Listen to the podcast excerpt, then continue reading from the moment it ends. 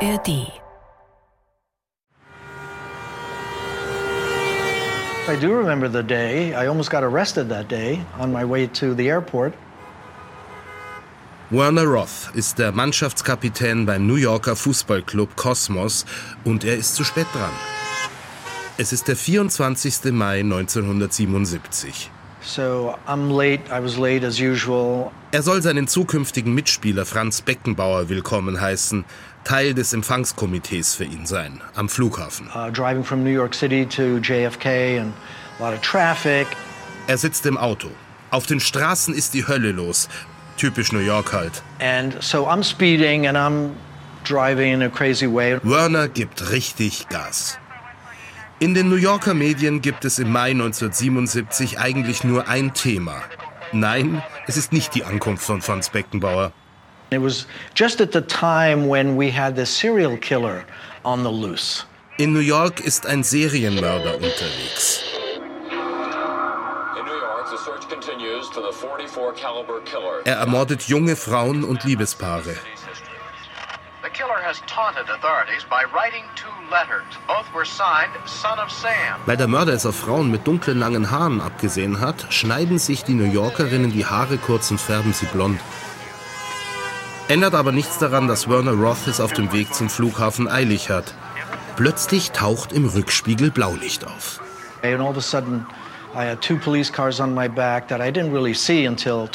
Zwei Wagen vom New York Police Department. Police cars in the front. All the traffic was stopped. I had to get out of the car. Er wird von der Polizei angehalten, muss aussteigen und seine Hände auf die Motorhaube legen. Die Polizisten haben Pistolen im Anschlag. Dann gibt er dem Polizisten seine Papiere. Uh, uh, identification and my license, and he said, "Are you the Werner Roth from the Cosmos?" And I said, "Yes." He said, "Why are you driving crazy?" Sie fragen, ob er der Fußballspieler Werner Roth ist und warum er so fährt.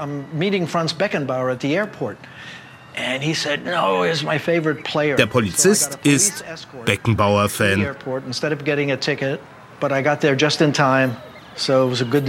Werner Roth bekommt eine Polizeieskorte und schafft es gerade noch rechtzeitig zum Flughafen. Der Kaiser kann kommen.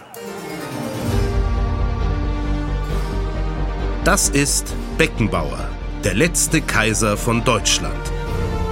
Folge 3. Jagger, Kissinger, Kaiser. Alle Folgen gibt es in der ARD Audiothek.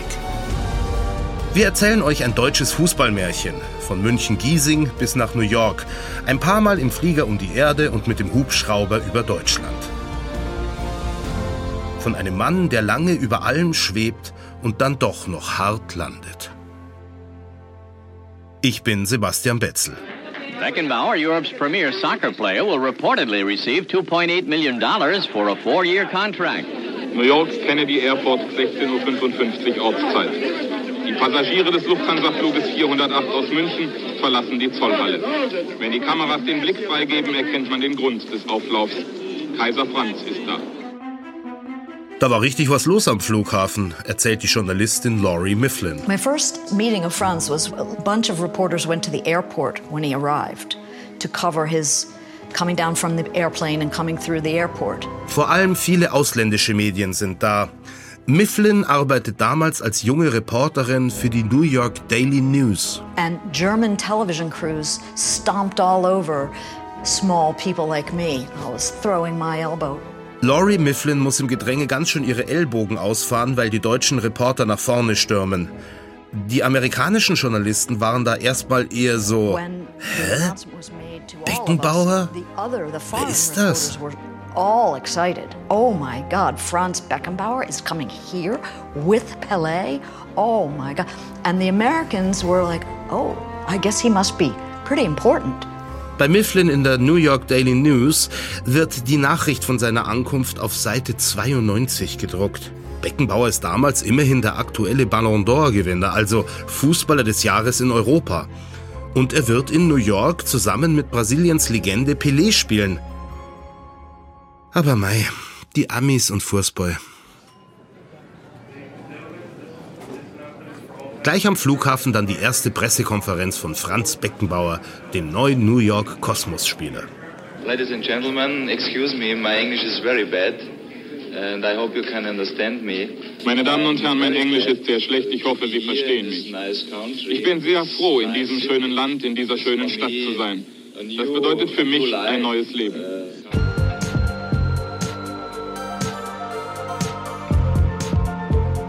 Die sportliche Krise beim FC Bayern und die Steuergeschichten sind hier ganz weit weg. Das hat er auch ein paar Wochen zuvor gemerkt, als er noch keine Entscheidung getroffen hatte. Da hat ihn Clubboss Clive Towie schon mal nach New York eingeladen. Zum Helikopterrundflug über Manhattan und raus zum Stadion nach Brooklyn. Und die Liebe von Franz zum Hubschrauberfliegen wird in der nächsten Folge noch eine größere Rolle spielen. Noch im Heli hat Franz ganz beeindruckt Ja gesagt. Er kommt zu Kosmos. Jetzt ist er in New York angekommen und Geldsorgen hat er auch keine mehr, dank des lukrativen Vertrags bei Kosmos. Nur die Frauengeschichten sind noch nicht geklärt. Beckenbauer hatte in München gerade was mit Diana Sandmann angefangen. Nach New York kommt die aber erstmal nicht mit. Seine Ehefrau Brigitte ist mitgeflogen nach Amerika im Mai 77. Und dann haben die das dort geklärt. Franz und Brigitte residieren in einer Doppelsuite im St. Regis Hotel, 11. Stock. Aber die Ehe ist nicht mehr zu retten. Die eine geht, die andere kommt. Diana Sandmann reist zu Franz. Und ich bin dann im Juni oder Juli, das weiß ich nicht mehr so genau, nach New York. Die beiden ziehen ins Navarro Hotel, direkt am Central Park in Manhattan. Das war ja alles neu. Und das Privatleben war neu, alles war neu. Also das war schon mutig von ihm, den Schritt zu gehen, den Entschluss zu fassen. Und dass dieser Schritt, so schwer er auch gefallen ist, der richtige sein könnte, ahnt Beckenbauer gleich, erzählt die Journalistin Laurie Mifflin. Wie angenehm, wenn einen niemand kennt. Franz always said that one of the things he liked most about New York City was that he could walk down Fifth Avenue and nobody would recognize him. Beckenbauer läuft die Fifth Avenue runter und keinen interessiert's. And this was such a change from Germany. And he had been such a big celebrity in Germany uh, and couldn't go anywhere without being recognized.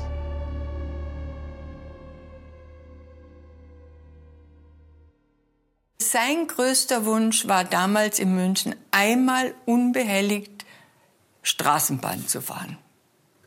Weil das wäre nicht möglich gewesen.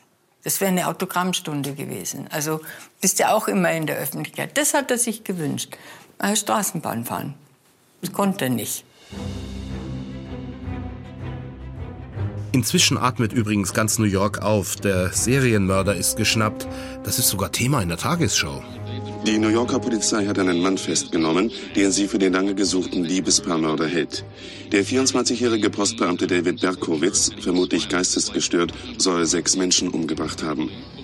Er nannte sich Sohn des Sam und schoss auf Liebespaare in parkenden Autos. Kein Serienmörder mehr unterwegs. Die New Yorker trauen sich wieder raus.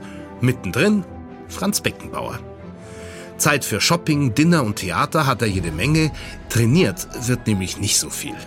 But because soccer was not so popular here, he could go unrecognized. He could go to the opera, which he loved to do, or you know, go shopping, go to a restaurant, not be bothered by anyone. Sie spielen auf einem Kunstrasenplatz im Giants Football Stadium. Now making his first return appearance in a Cosmos uniform and starting today on defense, please welcome home number six, Franz Beckenbauer. Jede Partie ist eine Show. Die Anzeigetafel blinkt. The Kaiser steht da. Unten glitzern die Puschel der Cheerleader. Das berühmteste Kaninchen der Welt animiert die Zuschauer. Bugs Bunny ist das Maskottchen von New York Cosmos. Beckenbauer und der beste Fußballer der Welt, der Brasilianer Pelé, spielen zusammen für Kosmos. Aber nicht alle Mannschaftskollegen sind wirklich gut.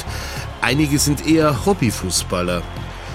Das ist für einen ehrgeizigen Perfektionisten wie Franz Beckenbauer schwer zu akzeptieren, erinnert sich Mitspieler Werner Roth. I think Franz was totally uh, focused and, and serious about playing his best football in the US. I think Franz was incapable of just taking it easy on the field. Wenn er selbst oder Mannschaftskollegen Fehler machen, hat ihn das oft fuchsteufelswild gemacht. Das war auch in München schon so. Da kam dann sein Signature-Move zum Einsatz. Der ist auch Harald Schmidt aufgefallen. Und was mir immer gut gefallen hat, wären auch so, so Handbewegungen von ihm kamen zu, zu Mitspielern oder so, oder so Sätze. Ich möchte mal in einer Mannschaft spielen, in der jeder den Ball stoppen kann und so. Ja. Mit dem Abgewinke hat er in München beim FC Bayern vor allem Sepp Meier richtig genervt. Irgendwann hat es dem Torhüter gereicht, als es mal wieder darum gegangen ist, wer bei hohen Flanken zum Ball geht. Und wenn ich da nicht hingegangen bin, dann hat er mir so angeschaut. Also immer so Handbewegung hat er immer gemacht zu mir. Und das hat er ein paar Mal gemacht. Und dann, dann habe ich ihm gesagt einmal, nach dem Spiel habe ich gesagt, Franz gesagt, wenn du das noch einmal machst, so, so, so abwehrend die Handbewegung machst zu mir, dann knie ich mich vor dir hin und bete dich an. Vor 70.000 Zuschauern. Das magst du nicht, hat er gesagt. Doch, Franz, das mag ich, hundertprozentig. Dann hat er sich zusammengerissen, der Beckenbauer. Beim FC Bayern hat er ja nur mit tollen Fußballern zusammengespielt. Aber bei Kosmos sind auch bessere Freizeitkicker dabei. Könnt euch vorstellen, wie der Franz da reagiert. Die Journalistin Laurie Mifflin erlebt mit, wie er junge Mitspieler zusammenstaucht. He shouted, especially at the younger American players who didn't always appreciate it, but they were not at the skill level they needed to be at. It wasn't their fault. Soccer wasn't very developed in this country, but he would yell at them, You should be here, you should go there, why didn't you do this or that? Um, I think probably the only player on the field that he never yelled at was Pelé. Pelé weiß, was er tut, den weiß er natürlich nicht so recht. Und die beiden, Pelé und Beckenbauer, die sind zusammen so gut, dass sie ihr Team mitreißen und gleich in der ersten Saison zusammen den Titel holen.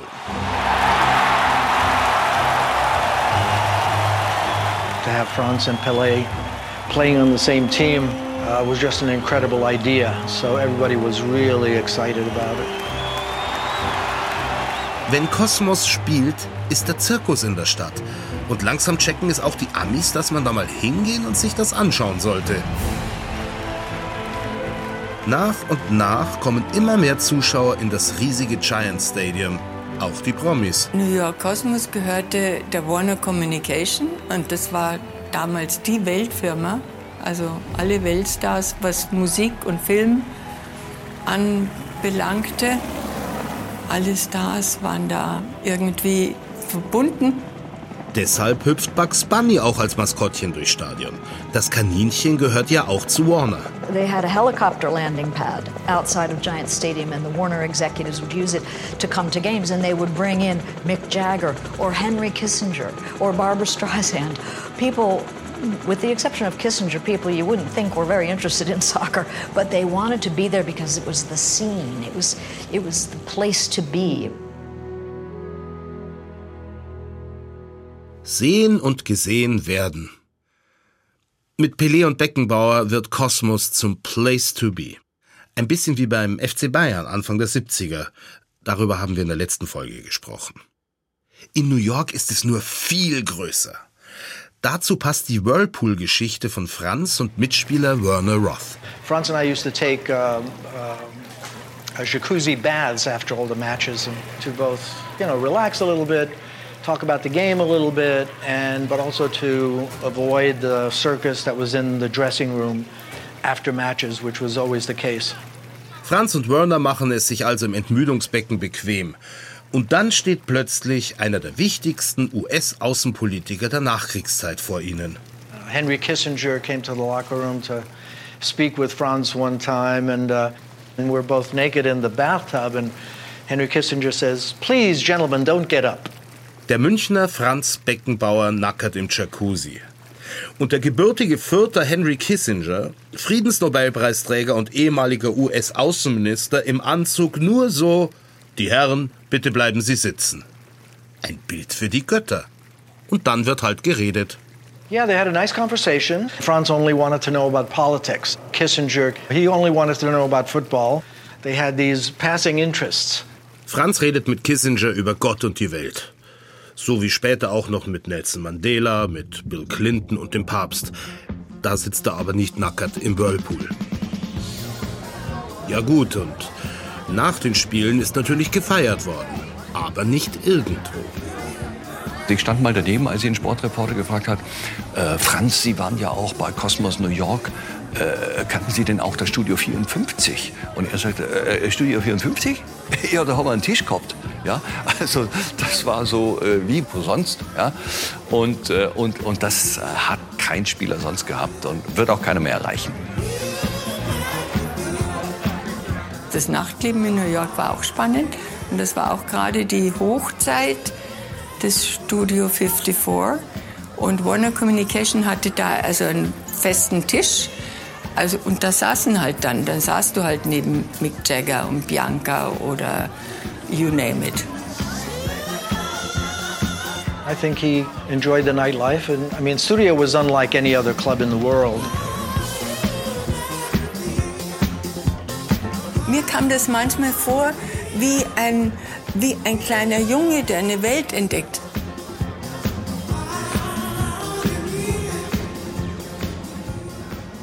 Franz Beckenbauer hat später immer wieder gesagt, die Zeit in New York war vielleicht die schönste in seinem Leben.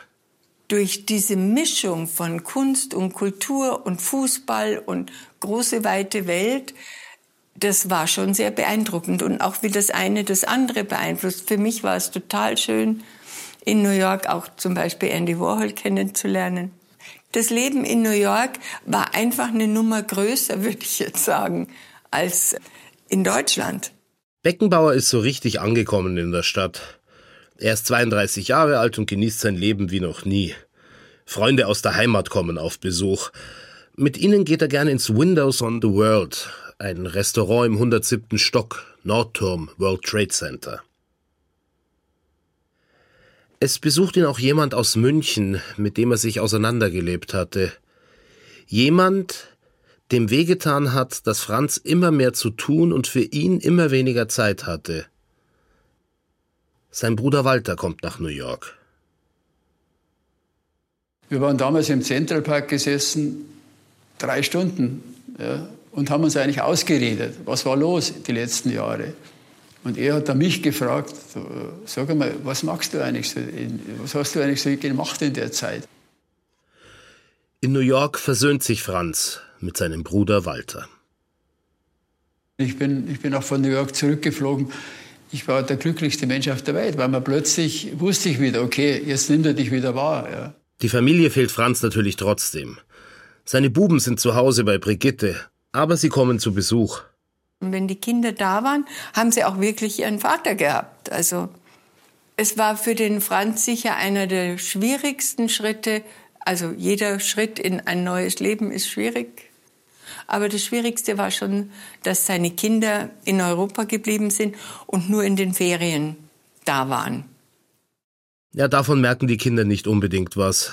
Zumindest der jüngste, Stefan Beckenbauer. Er hat 2005 mit dem BR über diese Zeit gesprochen. Ja, ich fand das natürlich klasse. Mal, wie alt war ich denn da? So um die 14, 15 rum und dann bist du auf einmal in New York und das ist eine völlig andere Welt, die du da kennenlernst. Wir waren dann immer die ganzen Ferien drüben, sechs Wochen lang in die Sommerferien, an Ostern, Pfingsten und so weiter und da sind wir dann mit der Mannschaft mitgereist. Das war natürlich schon immer ein Erlebnis für uns, aber natürlich sind wir mal in Central Park gegangen oder mal in Burger King oder McDonalds und sowas gemacht, ja, weil er da drüben sich einfach freier bewegen konnte als jetzt hier in Deutschland. Aber letztendlich, wenn wir was gemacht gemacht haben, dann war es eigentlich auch immer die Diana, die dann mit uns was gemacht hat. Stefan Beckenbauer ist der talentierteste Fußballer unter Franz Söhnen. Später wird er sogar einige Bundesligaspiele machen. In seiner Erinnerung hat sein Vater Franz wenig Zeit für die Erziehung. Da hat er eigentlich gar keinen Einfluss drauf gehabt. Das ist schon das Werk von meiner Mutter und ich glaube, die hat ihre Sache sehr gut gemacht. Trotzdem, weil viel unterwegs war, hat sie natürlich schon interessiert, was bei uns zu Hause los war. Er hatte halt nur einfach keinen Einfluss drauf. Die beiden, Franz und sein Sohn Stefan Beckenbauer, kommen sich später wieder näher. Gerade noch rechtzeitig, denn Stefan stirbt leider früh an einem Hirntumor. Das spielt in der nächsten Folge noch eine Rolle.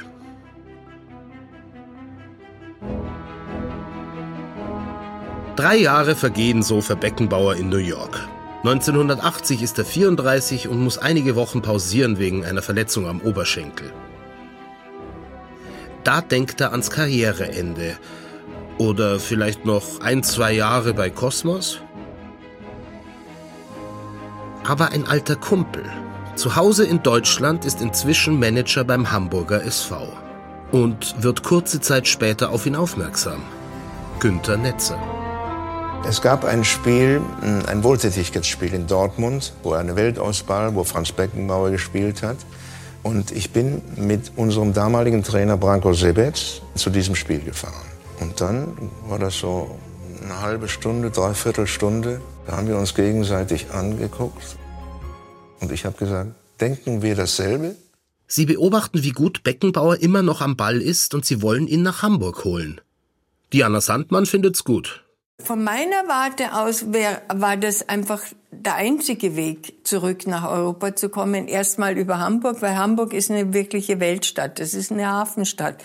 Das ist schon anders, als wenn du in deine Heimat zurückkommst, wo du, ja, anders ähm, verwurzelt bist. Da ist der Übergang von New York nach Hamburg war ideal. Also der Urmünchner Beckenbauer beim HSV? Ja gut, warum denn nicht? Er ist wieder da. Franz Beckenbauer kam nach seinem dreieinhalbjährigen Amerika-Gastspiel bei Cosmos New York heute nach Hamburg. Morgen beginnt sein Vertrag mit dem HSV. Besonders aufmerksam wird beobachtet, wie sich der 35-Jährige in eine im Durchschnitt wesentlich jüngere Mannschaft hineinfindet. Man sollte nicht nach dem Alter gehen, sondern nach der Leistung. Und äh, eben, ich muss die Leistung bringen, um die Leute zu überzeugen. Ich hoffe, dass ich es schaffe.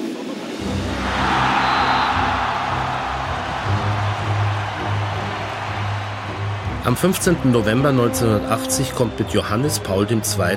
das erste Mal seit zwei Jahrhunderten ein Papst nach Deutschland. Und Kaiser Franz gibt seinen Comeback in der Bundesliga im blauen, langärmeligen HSV-Trikot. Schnell ist klar, der Kunstrasen in New York hat seiner Gesundheit nicht gut getan. Und er war sehr verletzungsanfällig. Aber wenn er sich dann äh, regeneriert hat, dann habe ich manchmal gedacht, der der junge Franz Beckenbauer ist wie auferstanden. So hat er sich plötzlich wieder bewegt und hat gespielt und alles war selbstverständlich geworden. Dann kam die nächste Verletzung. Der hat sehr, sehr viel Pech gehabt. Günter Netzer kann das sehr ernst erzählen, aber meistens macht er es eher auf die lustige Art. Franz war ja mit 35 Jahren auch schon in einem sehr gehobenen Fußballalter. Vorbereitungsturnier in Brüssel und äh, das Elfmeterschießen. Welcher Gegner, ich weiß nicht mehr. Und er war ja ein Feigling. Er hat sich nie äh, vorgedrängt, wenn Elfmeter äh, geschossen wurden. Er wollte das nicht und wusste, das kann ich nicht und ich habe die Verantwortung nicht. Jetzt waren aber schon die ersten fünf, die waren schon unentschieden. Jetzt musste er ran, so als achter, neunter Schütze.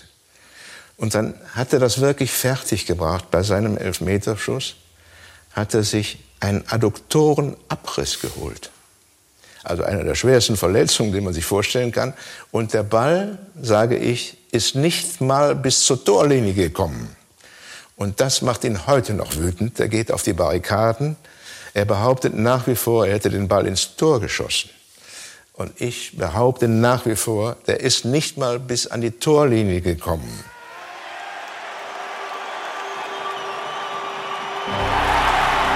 Beckenbauer wird trotzdem 1982 zum fünften Mal deutscher Meister. Aber in zwei Jahren Hamburg macht er nur 28 Spiele für den HSV. Er steht also nicht mal jedes zweite Bundesligaspiel auf dem Platz. Er ist zu oft verletzt. Es geht einfach nicht mehr. Jeder, der ein bisschen weiß, was Leistungssport ist, weiß auch, wie viele Qualen da dahinter stehen. Ähm, da war er einfach nicht mehr bereit dazu. Sein Abschiedsspiel in Hamburg am 1. Juni 1982 ist dann erstaunlich glanzlos. Servus, Franz, Tschüss steht auf der Anzeigetafel im Volksparkstadion. Eine Ehrenrunde vor halb gefüllten Rängen. Danach Bankett im Hotel Atlantik und vorbei ist das Gastspiel von Franz Beckenbauer beim HSV. Möchte nicht mehr 20 sein. Ich möchte das Ganze nicht mehr erleben. Ich glaube, das war in mein äh, bisheriger äh, Abschnitt oder der letzte Lebensabschnitt war bisherige war für mich so erfolgreich und so interessant und so, so gut, dass man den nicht mehr ein zweites Mal nachvollziehen kann. Was ich allerdings möchte, ist, jetzt mit 36 Jahren stehen zu bleiben. Und trotzdem spielt er 1983 noch eine Saison bei Kosmos. Dann ist seine Spielerkarriere aber wirklich vorbei. Und jetzt könnte er stehen bleiben. Macht er aber nicht. Ein bisschen Golf spielen, ein bisschen Werbung, ein bisschen Kolumnen schreiben für die Bildzeitung, ein bisschen um die Franz Beckenbauer Stiftung kümmern. Schon ist ein Jahr rum und es ist 1984. Die bundesdeutsche Fußballnationalmannschaft hat das Halbfinale bei der Europameisterschaft in Frankreich nicht erreicht. Im letzten Spiel der Gruppe 2 lag der Titelverteidiger im Pariser Prinzenparkstadion gegen Spanien mit 0 zu 1. Für die gut bezahlten Profis ist zwar die Europameisterschaft nun zu Ende, doch die Diskussion darüber geht erst richtig los. Wer soll die Mannschaft übernehmen? Ganz Fußball-Deutschland diskutiert mit. Im Hotel in Frankreich sitzen die Journalisten zusammen, trinken Bier. Auch Paul Breitner ist dabei im Besprechungszimmer. Und ich war damals Kolumnist bei der Bildzeitung. Und dann sagt irgendein, ja, Paul, was meinst denn? Was, was passiert denn jetzt? Was müsste denn, was könnte denn passieren? Dann sage ich, pass auf, ganz einfach. Franz Beckenbauer muss her. Am nächsten Tag steht in der Bildzeitung Franz Doppelpunkt, bin bereit. Dann war er überrascht und äh, wollte das eigentlich gar nicht. Und dann hat man ihn so bedrängt, dass er Deutschland retten muss. Und äh, das sind so die üblichen Floskeln, die einen dann doch umstimmen können, tatsächlich das doch zu machen. Das, was Günter Netzer sagt, zieht sich ja wirklich durch Beckenbauers ganzes Leben. Er lässt sich treiben von anderen. Der Deutsche Fußballbund hat heute Abend die geplante Neuregelung in der Leitung der Nationalmannschaft gebilligt. Franz Beckenbauer als Teamchef, Horst Köppel als Trainer. Franz Beckenbauer kann offiziell nicht Trainer werden. Er hat keinen Trainerschein und wird auch nie einen machen. Der Kaiser braucht keinen Trainerschein. Deshalb wird eine in Deutschland neue Bezeichnung für ihn erfunden. Er wird Teamchef und steht natürlich über dem Trainer. In bunter Ballonseiten Adidas-Jacke überwacht Beckenbauer das Training. Mit strengem Blick, die Augen zusammengekniffen. Nach dem Training gibt's im Fernsehinterview die Ansage an seine Spieler. Der Franz weiß ja, wie es geht. Man muss sie zwingen, schnell zu spielen. Man muss sie zwingen, dass sie den Abschluss suchen. Man muss aufs Tor schießen. Das gibt Selbstvertrauen. Zunächst läuft es gar nicht. Die Mannschaft spielt weder schön noch erfolgreich. Ein halbes Jahr vor der Weltmeisterschaft ist Beckenbauer zu Gast im ZDF Sportstudio. Ihm gegenüber sitzt Moderator Harry Valerien im braun-beigen Rentierpullover. Beckenbauer trägt ein gestreiftes Hemd mit weinroter Krawatte und ein kariertes Sakko. Darunter ist er dünnhäutig. Jedenfalls, Nein, so Gegenteil. empfindlich waren Sie noch nie. Ah, das stimmt nicht, Harry. Im Gegenteil. Ich bin vielleicht jetzt engagierter. Ja, ich wehre mich also dagegen, wenn, äh, wenn ich Kommentare da jetzt vom äh, Michael Palme oder von euren, wie heißt der, Blog und jetzt habt ihr noch so einen Zauberer, da, den habe ich einmal gesehen. Reif, oder Reif, ja, Marcel Reif. Der, der spricht wunderbare politische Kommentare, aber bitte schön lassen vom Fußball. Ich werd's ja und ich wehre mich dagegen. Beckenbauer kämpft mit den Kritikern und auch mit einer eher semi-talentierten Mannschaft, wie Fußballpodcaster und früher Fan Arndt Zeigler erzählt. Was ich äh, einfach immer im Kopf habe, ist, dass in diesen Jahren, äh, vor allem 86, auch 90, aber 86 noch mehr, dass er so dieses Wütende hatte, also dieses äh, äh, Rumpelstilzchenhafte, wenn ihm was nicht gepasst hat. Du hast ihn ja ganz oft mit, mit Zornesadern, geschwollenen am Spielfeldrand gesehen, durchweg brüllend, obwohl die Mannschaft geführt hat und eigentlich einen sicheren Sieg in die Tasche gesteckt hat. Also er hatte ganz hohe Ansprüche. Zeit für eine Ehrenrettung. Manche denken, dass Franz Beckenbauer als Trainer Larifari war oder keinen richtigen Plan hatte. Er hat diese Sicht vielleicht selbst befeuert mit seinen Sprüchen wie geht's raus und spielt's Fußball. Aber das wird ihm überhaupt nicht gerecht. Ganz im Gegenteil. Seine Freundin von damals, Diana Sandmann, erinnert sich an Franz Arbeitsweise. Also der Franz, wenn Aufgaben übernimmt, ist einer der akribischsten und fleißigsten Menschen, die ich überhaupt kenne. Damals gab es ja auch nur diese Videokassetten und nächtelang, also vor dem Fernseher und Stopp und Zeitlupe und zurück und vor und Stopp und Zeitlupe. Also unvorstellbar, was der da an Zeit und an Herzblut reingelegt hat. Und das zahlt sich schon bei der WM 1986 in Mexiko aus. Die Mannschaft kommt ins Finale gegen Argentinien. Argentinien konterte die leichtsinnige und euphorische deutsche Abwehr aus und ein Mann mit dem schönen Namen Chaga schießt das 3 zu 2 und macht Argentinien zum Weltmeister. Superstar Diego Armando Maradona darf die Trophäe in die Luft stemmen. Wir hatten den Pokal schon halb in der Hand und dann die letzten paar Minuten haben wir dann die Argentinier genommen. Sagt ein lächelnder Franz Beckenbauer. Die Enttäuschung hält sich in Grenzen. Mit dieser Mannschaft das Finale zu erreichen, ist eine tolle Leistung. Aber so richtig gefeiert wird der Teamchef dafür nicht. Nach dem Halbfinal aus, zwei Jahre später bei der Heimeuropameisterschaft 1988, kommt die Kritik wieder hoch. Totengräber des Fußballs, schimpft ihm Paul Breitner in seiner Kolumne, weil er so defensiv spielen lässt.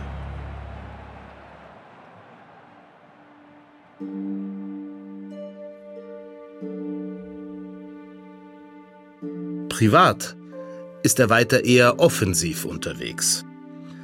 Beim DFB arbeitet zu dieser Zeit Sibylle Weimer als Sekretärin. Sie und Franz kommen sich näher.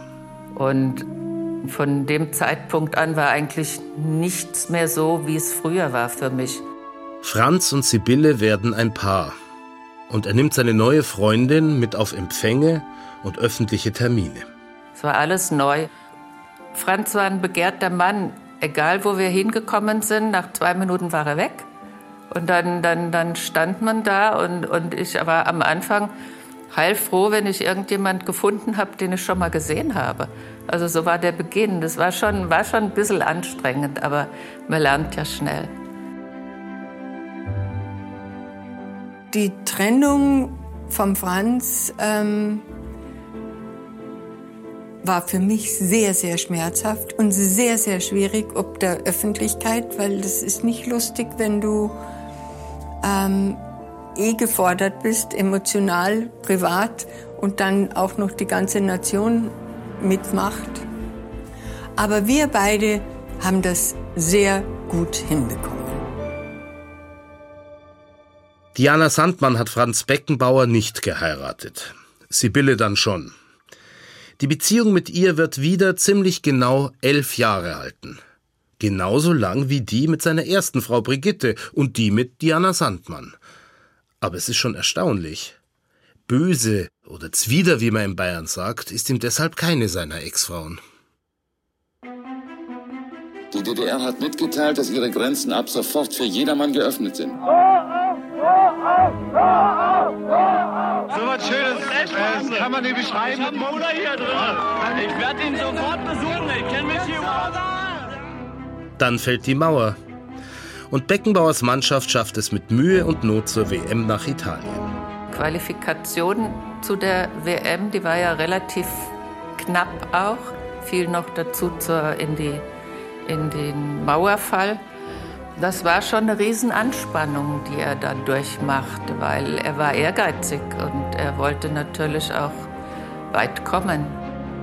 War natürlich in meinem politischen Leben die, die aufregendste Phase überhaupt gewesen, vom Fall der Mauer bis zum Einigungsvertrag. Und ich habe damals, bei, als ich die deutsche Nationalmannschaft besucht habe, im, im, im Trainingslager in Südtirol gesagt, bin sehr beschäftigt, aber zum Endspiel komme ich. Also wir müssen halt ins Endspiel kommen, ich komme dann auch.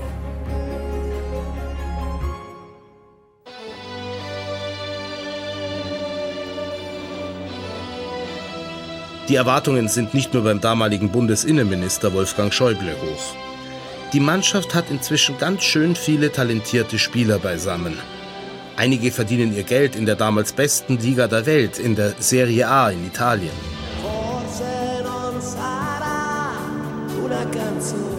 Schon im ersten Spiel der Deutschen bei dieser WM gegen Jugoslawien beim 4 zu 1 sticht einer heraus. Lothar Matthäus springt über das ausgestreckte Bein von Jonas, könnte nochmal schießen, schießt und Tor! Lothar Matthäus! Was für ein herrliches Tor! Ihn treffen wir an einem Ort, der eigentlich so gar nicht zu ihm passt. Nicht irgendwo in einer schicken Bar, sondern in einer Fußballkneipe in München, im Stadion an der Schleißheimer Straße schummriges Licht, die Wände vollgepappt mit Trikots, Schals und Wimpeln, der Boden beige gefliest. Er sitzt auf einem einfachen, schwarzen Holzstuhl.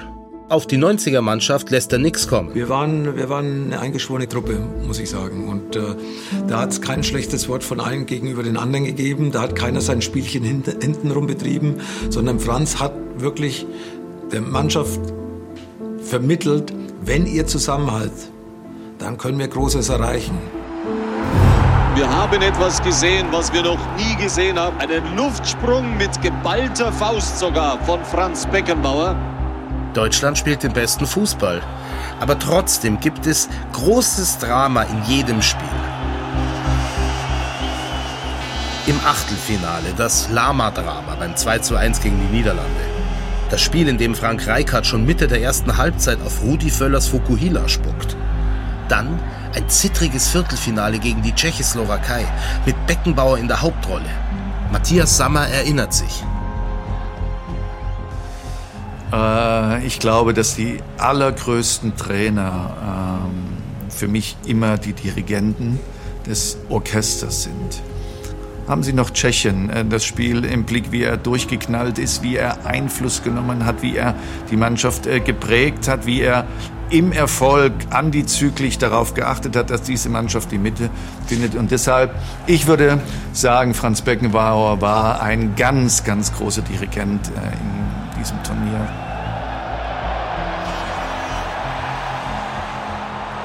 »1. Juli 1990, Mailand, Giuseppe Meazza Stadion. Deutschland führt durch Matthäus Elfmetertreffer in der 24. Minute mit 1 zu 0. Ab der 70. ist der Gegner nur noch zu zehnt. Aber plötzlich lassen die Deutschen Torchancen zu, spielen so ein bisschen Larifari. An der Seitenlinie ist Beckenbauer ein einziger Signature-Move, nur am Abwinken. Aber es reicht zum Weiterkommen. Erleichtert jubeln die Spieler, lachen und feixen, während sie vom Feld gehen, rein in die Katakomben. Als letzter will Rudi Völler in die Mannschaftskabine. Beckenbauer meint, es wären schon alle drin, knallt die Tür zu und bricht Völler fast die Nase. Dann ist Ruhe. Aber nur ganz kurz. Wir Spieler waren nur da gesessen wie Mäuschen und haben uns äh, nicht einmal atmen trauen, weil da hat nur einer gesprochen gesprochen ist eigentlich ein bisschen untertrieben. Er war nur am Schreien, nur am Dopen. Keiner wusste, was los ist. Freu dich doch, wir sind weitergekommen. Aber das Wie in den letzten 20 Minuten hat ihm nicht gefallen. Er hat, äh, glaube ich, ein Loch in die Tür geschlagen mit Fuß. Es war eine Holztür. Er hat alles durch die Gegend getreten. Es war so, so ein Kübel mit, Eis, äh, mit Eiswürfel. Und gegen den hat er gesehen, sind die ganzen Eiswürfel in der Kabine rumgeflogen und so weiter. Also ein bisschen durchgedreht, ein bisschen Kontrolle verloren. Aber den Schlendrian hat er der Mannschaft damit ausgetrieben. Im Elfmeterschießen gegen England gelingt der Einzug ins Endspiel. Auf geht's, Beginn des WM-Finales. Argentinien gegen die Bundesrepublik Deutschland. 8. Juli 1990, Olympiastadion in Rom. Deutschland ist haushoch überlegen. Maradona und seine Argentinier haben keine Torchance. Aber auch die Deutschen treffen nicht. Fünf Minuten vor dem Ende gibt es einen schmeichelhaften Elfmeter. Verteidiger Andi Brehme legt den Ball hin und läuft an. Ja! Für Deutschland 1 zu 0 durch Andreas Brehme. Alles wie gehabt. Mit rechts, flach ins linke Eck. Goikoechea wusste alles. Nur halten konnte er ihn nicht.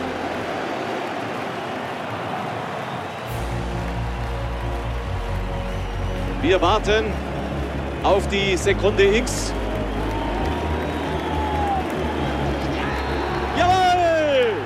Aus! Das Spiel ist aus! Deutschland ist vollkommen zurecht nach einer erstklassigen Vorstellung. Fußballweltmeister 1990. Der Kaiser hat die Krone, die deutsche Mannschaft den Pokal und wir hatten Spaß an diesem deutschen Team. Beckenbauer reißt beide Fäuste nach oben. Selbst beim Jubel wirkt er noch ganz schön gestresst, die Wangen eingefallen. Aber es ist geschafft. Und dann gleich ein Interview mit ARD-Reporter Jörg von Torra. So, liebe Zuschauer, jetzt haben wir hier den Teamchef. Herzlichen Glückwunsch, Franz Beckenbauer, Weltmeister als Spieler, Weltmeister als Teamchef. Zufälle gibt es im Leben. Sie selbst haben diesen Schlusspfiff ganz cool über sich ergehen lassen. War es Ihnen so klar, dass Sie gewinnen würden? Ja, mir war das von Haus aus klar. Mir war das gestern schon klar, als wir hier ins Stadion gingen. Die hatten ein bisschen die Hosen voll und das haben wir natürlich ausgenutzt. Okay, Franz, wir sehen uns nachher noch, vielleicht noch mal wieder. Jetzt muss Sie ja zur Siegerehrung. Dankeschön. Lothar Matthäus bekommt den Pokal, gibt ihm ein Küsschen. Feuerwerk. Die Mannschaft geht auf Ehrenrunde. Die Laufbahn um das Feld ist vom Flutlicht angestrahlt. Der Platz ist abgedunkelt. Und wo ist Beckenbauer? Es passiert da so wahnsinnig viel. Man schaut dahin, man schaut dahin und ähm, bis man dann merkt, ach, da marschiert irgendeiner durch den Mittelkreis. Ah, ist dein Mann, okay. Und Mutterseelen allein, meine Damen und Herren, ganz alleine steht auf dem Rasen des Olympiastadions Franz Beckenbauer. Mutterseelen allein. Ab da war es dann im Grunde auch nicht mehr der Kaiser, Gedanken verloren im Stadion in Rom, sondern ab da war es die Lichtgestalt. Die Hände in den Hosentaschen, die Medaille um den Hals wandert er am Mittelkreis umher. An was denkt er? An seine Kindheit im Nachkriegsgiesing? An den WM-Titel 1974 in München? An seine Zeit in New York? In Hamburg? Ich weiß es nicht mehr. Ich weiß nur, dass ich mich irgendwie auf dem Platz befunden habe. Das war alles so weit weg, obwohl es ein unheimlicher Jubel war und, und äh, eine laute Atmosphäre war. Und ich habe auch äh, gemerkt, dass ich mich bewege. Aber ich hatte so das Gefühl, es zieht mich jemand, es drängt mich einer, es schiebt mich einer. Aber was ich an dieser, in dieser Zeit gedacht habe, ich weiß es nicht. Weltmeister als Spieler, Weltmeister als Trainer. Mehr geht nicht im Fußball. Was soll da noch kommen?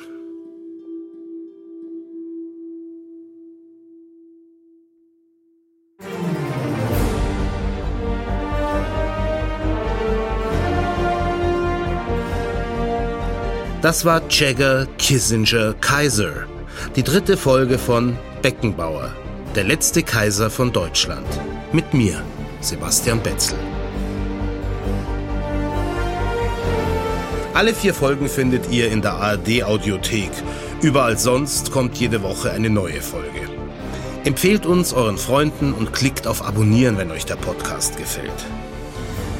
Geschrieben hat ihn Kilian Medele, Regie Martin Heindl, Technik Josef Angloer, Musik von Marco Hertenstein, Redaktion Johannes Bertou. Es gibt auch eine TV-Doku zum Kaiser von Philipp Gröll und Christoph Nahr. Sie heißt Beckenbauer. Ihr findet sie in der ARD-Mediathek. Eine Produktion des Bayerischen Rundfunks 2024. Ich habe noch was für euch, wenn ihr auf Sport und gute Unterhaltung steht. Pizza und Pommes, der BR24 Sport Podcast mit Felix Neureuter und Philipp Nagel. Felix kennt ihr wahrscheinlich eh als Ex-Skifahrer oder TV-Experte.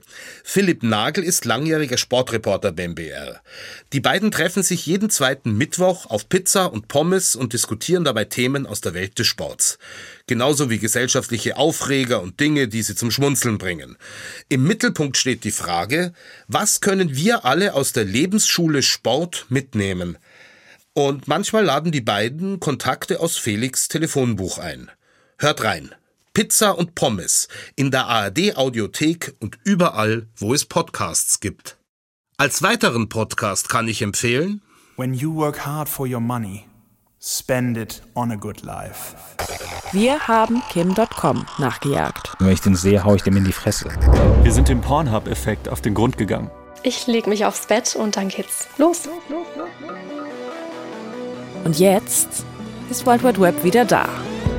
Ich bin Janne Knödler. Ich bin Amri der Hörmeier. Und wir erzählen euch jede Woche eine neue Geschichte aus dem Internet. Alright, so here we are.